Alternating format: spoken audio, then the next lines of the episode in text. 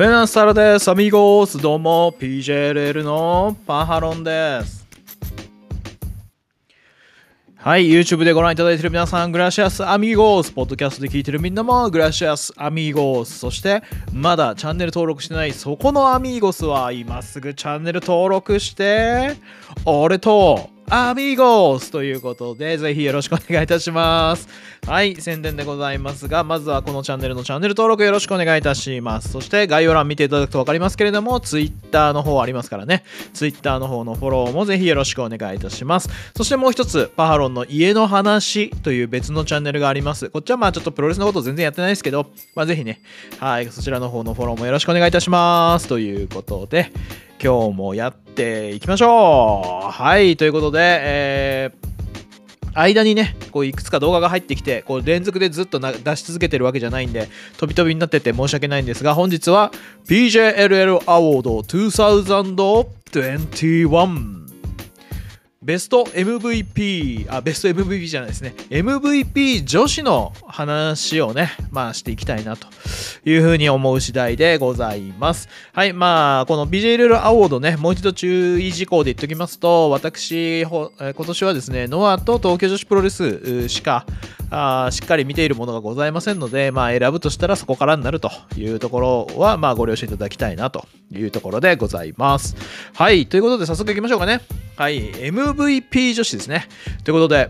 PJLL 2021 MVP 女子は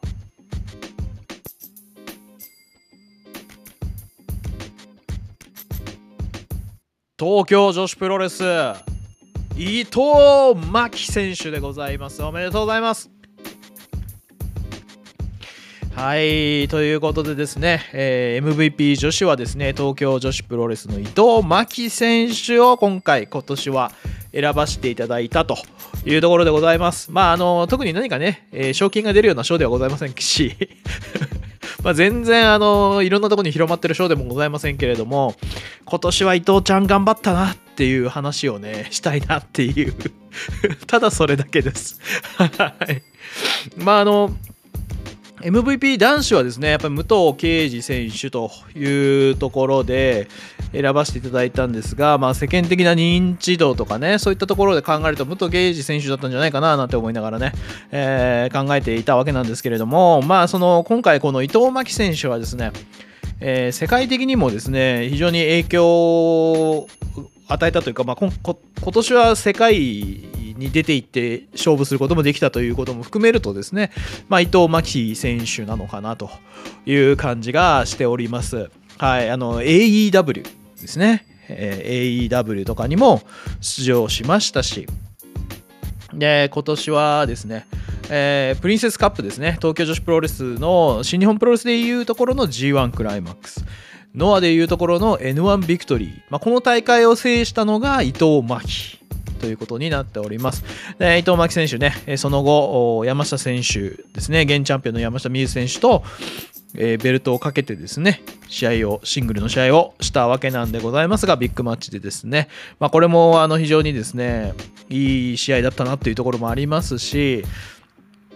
なんというかもう伊藤真希という存在がですね年々こう伊藤真希という存在の強さが年々なんかこう強くなっていくなっていうのがいや伊藤ちゃんの印象っていうところになってきますね。はい。で今年はあとはあれですね、まあ、今年というかもう来年になりますけれども1.4東京女子プロレス後楽園ホール大会があるんですけれども、まあ、ここでですねインターナショナルプリンセスベルトに伊藤ちゃんが挑戦するというところでございました。まあ、その2年前ですかね。僕が実際に1.4の後楽園の東京女子プロレスを見に行った時には、伊藤ちゃんがインターナショナルプリンセスのチャンピオンだったと思うんですよね。で、サンダー・ロサ選手にそのベルトを取られるという事案が確か僕が見に行ったところで発生したんじゃなかったかなっていう感じがしてます。はい、懐かしい思い出とともに伊藤真希がインターナショナルプリンセスベルトに戻ってくるかもしれません。はい。まあ、そんな伊藤ちゃんなんですが、まあ、先ほどもお伝えした通り、えー今年はですね AEW に出場。で世界的なね、えー、活躍をちょっと手にしているところ。でプリンセスカップ優勝。ね、えー、というところ。も含めて、まあ、糸巻きかなと。いうふうに思いました。はい。で、伊藤ちゃんというのはですね、もともとあの、リンク、福岡ですね、福岡のリンクというアイドルだったんですけれども、まあ、そのアイドルをクビになって、まあ、プロレスに専念するという形になったんですよね。だから戦う首取るみたいなね 呼ばれ方をしててまあその僕が最初に伊藤ちゃんを見た時っていうのはですねまあアイドル出身らしくやっぱり笑顔が可愛くてとかあのファンサービス的な部分もねあの、絵のアピールっていうかね、ファンへのアピールも上手で、みたいな感じで、で、衣装もね、やっぱこう、ひらひらした感じのね、えー、可愛い感じの衣装を着ていて、こう、なんて言うんでしょうね。まあ、まあ、普通のやっぱアイドル出身者のプロレスラーっていう一般、まあ僕の中の一般的なイメージにドンピシャハマってたんですけど、試合中にね、まあめちゃめちゃ泣き叫ぶんですよ、伊藤真希っていうのはですね、当時。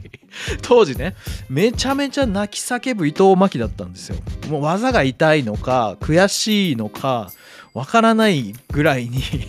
あの、泣き叫ぶっていう感じだったんですよね。まあ簡単に説明するとですけど。だけど、その叫びっていうか、なんていうかこう、泣き姿というか、まあ、そういったものが何というかこうパフォーマンスに見えなかったっていうかね、まあ、本当に悔しがってんじゃねえかっていうのと、あのー、その自分に向けたところで泣いてるっていうような感じを僕は受けてでその試合中にねめちゃめちゃ叫んで強くなっていくみたいなねシーンもあったりするんですけどそういうのを見てるとねなんかねこうなんとなくね伊藤真希にストロングスタイルを感じるようになったんですよね。なんかこいつはなんかこうやられてもやられても立ち上がってみたいなね。そして自分の感情を解放し相手に真っ向ぶつかっていくみたいな感覚を試合中に見ることが感じることができておや？っつって伊藤真希ストロングスタイルなんじゃね？っつって。はい自分の中ではそういったものを感じるようになりまして。いやちょっと伊藤ちゃんこれ注目度高いなみたいなね、えー、感じで無料放送があるたびにまあ見ていたというような感じなりましたね。で、レスルユニバースに加入するようになって、まあ、レスルユニバースっていうのは DDT もね、えー、ノアも東京女子プロレスも頑張れプロレスも見れるというオンデマンドサイトなんですけれども、まあ、ライブ配信なんかもありますけどね。はい。そうすると、東京女子プロレスのね、動画を見ることがね、どんどんできるようになってきて、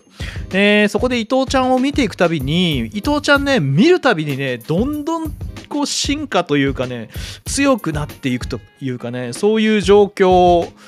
だったんですよ。レスラーとしてやっぱその成長してるみたいなね。技もねボッコボッコ受け始めるようになるしそしてその技にも耐えられるようになるしあの泣きじゃくるようなことはまあなくなったけど要所要所で魂の叫びが爆発するっていうようなレスラーにあの成長していったんですよ。その過程をままあずっと見続けてきてである時その東京女子プロレスの山下選手、今チャンピオンなんですけれども、山下選手っていうのは非常にね、体格にも恵まれていて、あの、空手出身なので、蹴りがね、ものすごく強いんですよ。で、だけれども、まあこれは僕が勝手に思ってることですけど東京女子プロレスの中でその山下選手っていうのがその本気で蹴れる相手っていうのがまあなかなかいないのかその蹴りの加減してるのがねちょっとずつなんか感じられるようになってきてうーん山下選手が本気で蹴れる相手が出てきたらねあの東京女子はまた面白くなるんだけどねっていうふうに思ってたところに現れたのがまた伊藤真希だったんですそんなね最初もう泣きじゃくってもう叫びまくただ叫びまくってるだけだったような伊藤真希選手がもう山下美夢選手のもう本気蹴りをですねあの塩崎豪中島克彦戦で塩崎豪が中島克彦のキックを受けるかのごとくボッコボコ受けてたんですよ。伊藤ちゃんやべえな。思うようになりね今年のこの活躍ですよ。AEW に世界的にね。まあもともと伊藤リスペクト軍団ということで世界で人気のあるねレスラーではあったんですけれども AEW に活躍したりとかプリンセスカップ優勝してもう一度ねその山下選手とベルト戦をやるとかね、えー、そういうことにもなりというね、えー、非常に素晴らしい活躍を見せてくれたかなというところですね。そして、えー、変わらず入場する時とかはね、笑顔で歌って踊って、あの場の会場だったりとか、ファンのみんなをね、こう盛り上げるようなね、えー、入場もするわけだし、いや、本当に伊藤ちゃんね、めちゃめちゃ魅力的なレスラーになったなと思ってですね、アイドル出身からここまで魅力的なレスラーになるっていう例も、ね、まあ昔はあったかもしれないですけど、今は珍しいんじゃないかなっていうですね、はい、感じが、まあしますね。まあもちろんその希望的な面で言えばですね、あのスターダムの方が規模が大きいからとかいろいろあるかとは思うんですけれども、まあ、今回のこの伊藤真希はですねあの非常にそのせい、まあ、もうね結構強いところに来ちゃったんであれなんですけど、はい、あのグランドテクニックも上あの上達していますし、まあ、結構強いとこにねこう来ちゃったんであれなんですけどそのなぎじゃくってたねただ単になぎじゃくってた伊藤真希の姿からねこう見てる人にとってはですねまあ、今の伊藤真希はね頼もしく、はい、こう頼もしく信頼できるというかですね頼もしくいろんな、ね、気持ちを乗せて見ることができるレスラーに、ね、なっているんじゃないかなという気持ちがねめちゃめちゃ僕はしてますんで、まあ、今年の MVP は伊藤ちゃんなんじゃないかなとはい、いうふうに思っております。まあ、来年はですね、そのインター1.4でインターナショナルプリンセスカップ、あプリンセスプリンセスベルトに挑戦するんですけど、まあ、僕はね、これね、伊藤ちゃん取ると思ってますね。で、山下伊藤の2トップ体制で東京女子は前に進んでいくのではないかという気持ち、感じがね、まあ、してますね。はい。なのでね、まあどうなるか分かりませんけど、伊藤ちゃん、来年もね、またぜひね、あのー、まあもしかしたらね、世界に出たい出たいとかってなるとね、こう AEW に所属したいとかいろいろあるかもしれないですけども伊藤ちゃんねあの東京女子をこう盛り上げたいってことも言ってくれてましたから、まあ、ぜひねあの伊藤ちゃんの力でね東京女子をねまた一段と盛り上げてほしいなと、はい、いうふうに思っております。はい。ぜひよろしくお願いします。はい。ということでですね、まあ皆さんもね、あのいろんな団体見てらっしゃる方がいらっしゃればですね、まあ、今年の MVP の女性は、まあ、このレスラーじゃないかとか、女子はね、このレスラーじゃないかとかいう意見あると思いますので、その辺はぜひね、あのコメント欄に書いていただければというふうに思います。まあ、伊藤真希はね、本当にこう、その生き様をですね見てて損がない損がないっていう言い方するとまだあれですけどその伊藤真希っちゅうのはなんかねその生き様をね見たいなって思うレスラーなのではい。いやまさにこれはストロングスタイルなんじゃないかなって。はい。まあ僕はね思いますね。まあストロングスタイルっていうのはその試合のね戦いの方ま、ただの概念なのでね。はい。あのー絶対的にこういうことだってことは決めなくてもいいんじゃないかなって僕はまあ思ってる方なんですけどむしろね男子よりもむしろストロングスタイルっていうかねその試合と生き様とみたいなのを感じさせてくれるはいレスラーなんじゃないかなっていうふうに思いますので、まあ、皆さんもよかったらね伊藤真希東京女子全体的にはっきり言うと東京女子は全体的に言ってすごくいいんですけど 個人的にもめちゃくちゃ推したいんですけどまあもし団体をね追っていくのは難しいとかってことだったら、まあ、伊藤真希選手だけでもね追ってみると非常に面白いんじゃないかと。電流爆破とかもね今年ねやってましたからね。はい。いろんなプレイスタイルもありますからね。うん。まああとはねまあもしインターナショナルのベルトを取るとしてそのベルトを取った伊藤真希というのがねどういうチャンピオンになっていくのかというのを追っかけるのもまた一つの楽しみかもしれませんので、はい、よかったら伊藤真希選手注目していただければというところでございます。ということで皆さん、えー、伊藤真希に注目するのもいいんですけれども私パハロンにも注目していただければということで、まあ、ぜひこのチャンネルのチャンネル登録よろしくお願いいたします。あと概要欄の方見ていただくと分かりますけれどもそんなパハロンの活動も応援したいよってことであれば月1300円のスパーチャー価格でメンバー募集もしてますのでぜひよろしくお願いいたします。そして、えー、PJLL のマイショップの URL もありますので、そちらからオリジナルグッズ購入することもできます。えー、あとはもう一つ、パロンの家の話というチャンネルもありますので、ぜひそちらの方のチャンネル登録もよろしくお願いいたします。それでは皆さん、また次回の動画でお会いしましょう。 señores、amigos、homies、クソ野郎ども、 hasta luegoアディオス。